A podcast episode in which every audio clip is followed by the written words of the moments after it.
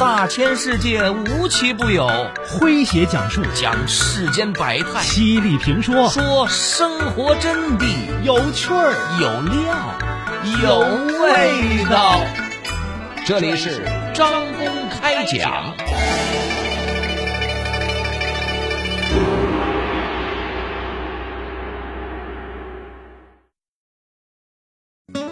人类的厕所革命历史是极其漫长的。像巴黎，欧洲大陆上最大的城市，世界上最繁华的都市之一。说起它，人们首先就会想起浪漫、富裕、衣香鬓影。但这样一个文艺范儿的巴黎，就在一个半世纪之前却没有厕所，或者说，巴黎。就是一个巨大的厕所，是一个重口味的城市。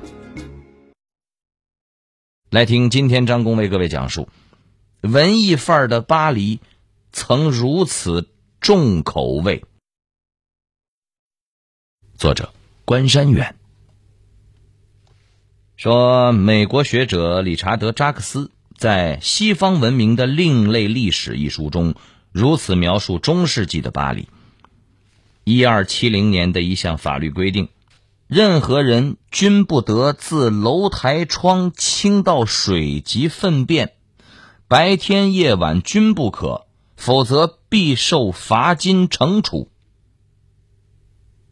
巴黎人很明显不愿意遵守该项规定，因此一个世纪以后，又有了一项新法令说：如果愿意大喊三声“注意尿水”。则可自楼台窗倾倒尿粪。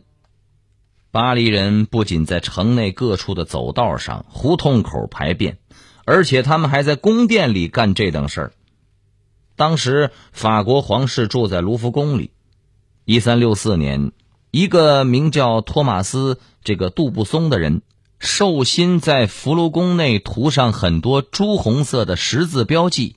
以防有人将这些地方当作便溺之处，因此除了罚款以外，在红色十字标记处便溺会犯下冒犯神灵罪。西方文明的另类历史是一本很独特的著作，作者通过认真考证，还原了西方文明种种的凌乱不堪的往事，比如在中世纪，无论是巴黎、伦敦等大城市，还是乡村。压根儿就没有厕所一说，农民们在偏房和后院的洞口上拉屎，而有城墙的城市和城堡在矮墙里修建一些狭窄的滑道供人排泄，而更多的人是在家里完成，地板就是他们的厕所，拉完以后用铲子往墙角一铲，就算了事儿了。BBC 曾经拍过一部极度重口味的纪录片，叫做。肮脏的城市，以穿越的方式重现了当年伦敦、巴黎和纽约的脏乱差，比如美轮美奂的巴黎的凡尔赛宫，一直到十八世纪的时候，有广大的花园、数不胜数的喷泉，却没有一间厕所。皇室女性要方便的时候，会说一句“我去采朵花”，便步入花园中进行方便。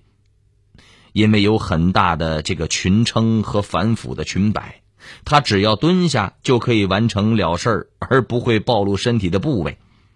男性就没那么讲究了。一七六四年，有人这样记载凡尔赛宫里面的情况：说宫殿本身发出恶臭，令人恶心。无论是通道，还是两翼建筑中庭，或者是回廊，到处都有粪便的恶臭。没办法呀。因为没厕所呀，皇宫和贵族府邸也没有厕所，讲究的最多弄一个木头马桶，但绝大多数的人没有马桶，也不习惯使用马桶。人们爱怀旧，对古代总有些田园牧歌式的美好想象，但中世纪的欧洲城市确实跟“美好”二字没关系。想一想好了，随处可见的粪便，无处不在的恶臭，那日子何等不堪呢？哼，还有更不堪的，中世纪的欧洲人，他不洗澡。当时的基督教会认为洗身体是神圣的，上至王公贵族，下到平民百姓，都没有洗澡的习惯。试想，如此糟糕的生活习惯，人不得病才怪喽。欧洲流行过几次大的瘟疫，死人无数，倒逼他们开始注意个人卫生了吗？没有，恰恰相反啊！当时主流的医学观点是，身上有一层污垢，能够抵抗疾病的侵袭。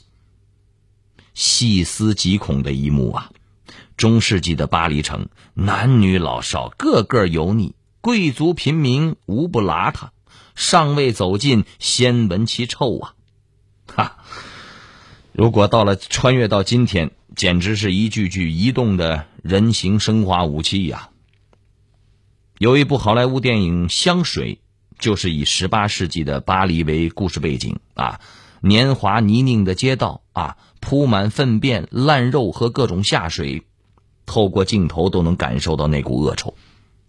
为了忠实原著的场景，这部电影的导演甚至用了十七吨的鱼和动物尸体淹没外景地的街道。还好，可以理解的是，不方便去找。数以吨计的粪便呢？多年来，巴黎一直世界上的时尚之都，但是上述某些时尚物品的起源，只能让人呵呵了。比如，宽檐帽和高跟鞋，都是因为巴黎人当年这个粪尿都往街上倒啊，地上稠稠厚厚的一层，穿上高跟鞋防止弄脏袜子和裤腿儿。天上骤降黄白之物，戴顶宽檐帽挡着，啊，别给洒一头。哼，还有一项延续至今的绅士礼仪：男女在路上并肩走的话，一定要让女士走在马路的内侧，男士走外侧，因为外侧有一些淑女不宜踩的东西，要踩就让男人踩。如果要考证“臭男人”一词的由来，是不是和此相关呢？所以说，巴黎的香水产业为何那么发达，也可以找到源头了。为了抵挡臭味儿，遮住自身的味道，法国贵族和上流社会人士开始大量的使用香水、香囊、香粉，绝对那是刚需呀。您正在收听的是张公开讲。这里是张公开讲，在下张公，我们接着往下讲。我们说，相比中世纪的欧洲，同一时期的中国城市还算干净哦。我们说，早在先秦时代，中国的城市里就已经有了专业的环卫工人，而唐律疏议更明确规定，穿环出秽污者，杖六十。出水者勿论，什么意思呢？只泼水没事儿，但若是朝街上这个泼屎尿粪垃圾的，就要挨揍了，挨六十大板子。但即使没有打板子这个惩罚，中国古人也不会乱倒粪便的，不是文明礼貌，而是在中国古代，粪便是最重要的肥料。我们中国是农业大国，土地连续耕种会导致其肥力减退啊，因此古人很早就发明了粪肥。所谓的“庄稼一枝花，全靠粪当家”。古代欧洲农业发展长期的停滞不前，跟其历史上很少使用粪肥是有关联的。乾隆末年，已经完成了工业革命的大英帝国派出了。这个使团前来中国洽谈合作，使团成员这个斯丹东爵士在其写的这个访华录中啊，《英使夜见乾隆纪实》中，详细的记载了所目睹的中国农民的这个鸡粪肥的情形。从笔触中可以看出，他是比较惊讶的。中国人非常注意鸡肥。大批无力做其他劳动的老人、妇女和小孩，身后背着一个筐，手里拿着一个木把，到街上、公路上、河岸两边到处寻找可以做肥料的垃圾废物。在中国农民家庭中，任何老弱残废的人都是有用处的。他们干不了别的劳动，但是能够积肥弄肥。除了家禽粪之外，中国人最重视人类的这个尿粪。中国人把这种粪便积起来，里面掺进坚硬的壤土，做成块儿，在太阳下晒干。这种粪块可以作为商品卖给农民。同时，农民在田地或公路边安放了一些大缸，埋在地里，供来往行人大小便。在村庄附近或公路旁边，有时搭一个厕所，里面安放着粪缸啊。在缸里面随时把一些稻草放在上面，借以阻止蒸发消耗。在化肥大规模使用之前，以粪肥为主的有机肥对农业是至关重要。从唐代开始，粪便就是商品，实在有人以替粪为业，家财巨万。至水稻种植业发达的明清时期，南方城镇的粪便往往会成为抢手货。因为利润惊人，甚至出现了粪霸这类人物。一九五五年，《北京日报》曾经刊登过一篇文章《北京粪道制度的变革》，详细的讲了粪霸的劣行，比如他们把厕所设在了商店门口，一方面勒索商家，一方面掏粪出售。粪霸们很霸道，一方面操纵粪价。在粪中掺入炉灰等杂质卖给农民，粪质最低的只有一二成的纯粪。另一方面，他们限制这几条街的粪便只能给谁谁谁掏，经常为抢夺粪便火拼，大打出手。民国时期，北平市政府曾经想把这个掏粪呐收归官办，结果。粪霸们闹事儿，全市的粪便一连几天没人掏，臭气冲天。您可甭以为粪霸这名字不好听啊，那当年是外号“于大肚子”的粪霸于德顺，在粪便争夺战中那是脱颖而出啊，最终拥有了北平城内的三十六条粪道，他以此谋利，成为了京城第一号粪霸。占有一千五百五十亩土地，一百多所房子。虽然那时不是高房价哈，但是这数字也足够惊人了吧？于德顺还为富不仁呐，干了很多坏事北平解放之后，他被镇压了。人类的厕所革命历史是极其漫长的，像巴黎。欧洲大陆上最大的城市，世界上最繁华的都市之一。说起它，人们首先就会想起浪漫、富裕、衣香鬓影。但这样一个文艺范儿的巴黎，就在一个半世纪之前却没有厕所，或者说，巴黎就是一个巨大的厕所，是一个重口味的城市。来听今天张工为各位讲述，文艺范儿的巴黎曾如此重口味。我们说有许多伟大的发明，或许源于偶然间的灵光一现，或者出自于长期的忍无可忍。一五九六年，有个人再也无法忍受臭气了。这个人不是巴黎人，而是伦敦的英国贵族约翰·哈灵顿，一个诗人。他发明了第一个实用的马桶，一个木质座位，上面高高的挂了一个水箱，装了一个冲水阀门，用管道连着座位下的马桶，难言之臭一冲了之。见效果不错，约翰·哈林顿便给伊丽莎白女王也装了一个。那时缺乏流水线生产，马桶是纯手工打制的，质量一般。女王一开阀门，用力过猛，水全从水箱泄了出来。女王等于洗了个澡啊！但是抽水马桶毕竟是出现了。后来有人不断的改进抽水马桶。一七七八年，英国发明家呃约瑟夫布拉梅改进了抽水马桶的设计，采用了控制水箱里的水流量的三球阀和 U 型弯管等部件。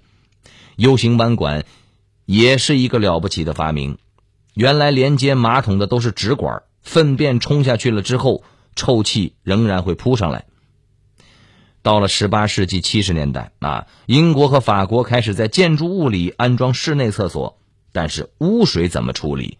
只能挖个坑，蓄满了，仍然臭不可闻呐，或者是直接排泄到河里，但是有污染呐。巴黎、伦敦厕所的问题最终解决，还是依托的现代城市的建设。我们众所周知，一九五二年伦敦发生过烟雾事件。全城都笼罩在雾霾之中。鲜为人知的是，一八五八年伦敦经历大恶臭，第二年伦敦开始治理下水道系统。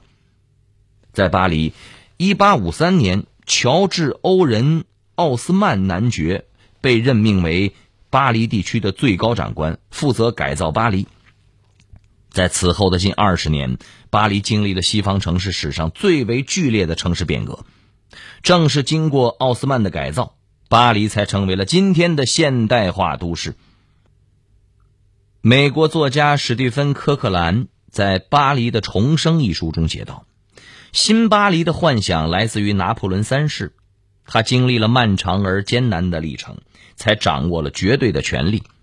但他的计划困难重重，步履维艰，直到他找到了合适的人选——奥斯曼男爵。”奥斯曼不顾争议，不计重大代价，强硬地推动这项宏伟的计划。政府开展了大规模的项目，兴建街道、广场、公园、教堂和公共建筑物。卢浮宫扩建了，圣母大教堂修复了，法兰西第二帝国的杰作——这个加尼尔修道院建立起来了。拿破仑三世的愿望成为了现实。今天我们看到的巴黎，大部分来自。这短暂的二十二年，被誉为城市的良心的巴黎下水道系统，正是在奥斯曼时期奠定了基础。巴黎地处温带海洋性气候带，经常会遭遇大规模的强降雨，导致洪灾。奥斯曼花了很大的力气建造了规模庞大的下水道系统，下水道的总长由过去的一百四十二公里扩展至了六百公里。很多地方宽至数米，宽敞的空间非常有利于排水。因为是地下工程，修建下水道这项利民工程并不起眼儿，也不在当时拿破仑三世美化帝都的计划内。但是奥斯曼将其作为城市的关键性设施而着手进行建设，巴黎至今都受益于这个系统啊。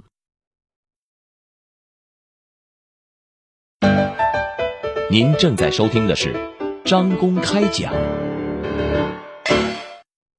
这里是张公开讲，在下张公，我们接着往下讲。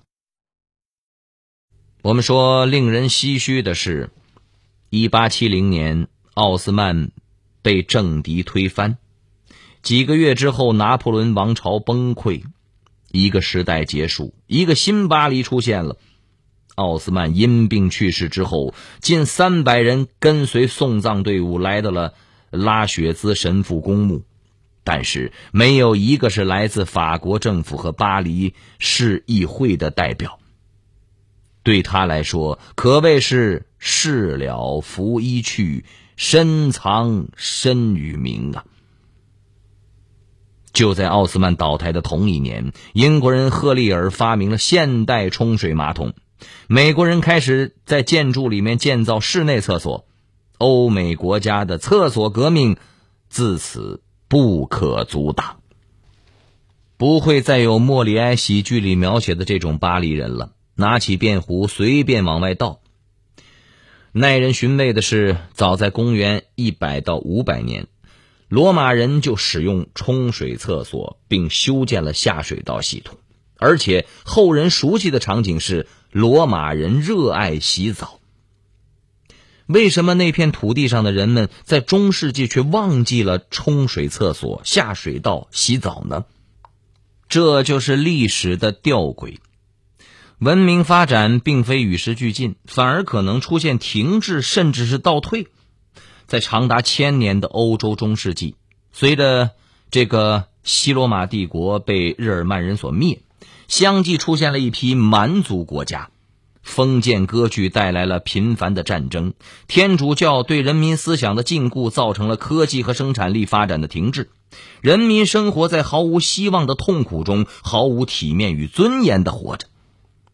那确实是一个愚昧的时代呀。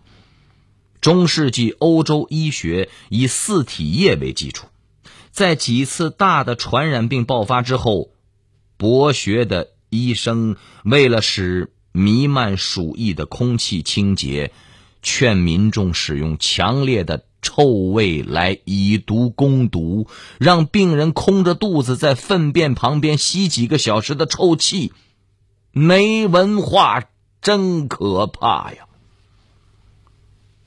一个被历史学家普遍接受的说法是，“中世纪黑暗时代”这个词儿啊，是由十四世纪。意大利文艺复兴人文主义学者彼得拉克发明的。彼得拉克是文艺复兴运动的发起者，有人文主义之父之称。他着迷古典，因为当今时代对于我常常是难以忍受的。他一生。耗费了大量的时光，不辞劳苦，四处周游，极力的搜集希腊罗马的古籍抄本和历史文物，然后反复阅读，认真校对。遥想当年，他读到典籍中罗马人的冲水厕所和洁净的澡堂时，会不会眼前一亮？原来。人还可以这样活着。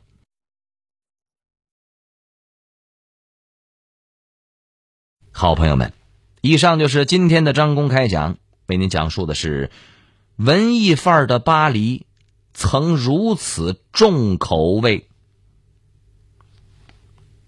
在下张工，感谢您的锁定和收听。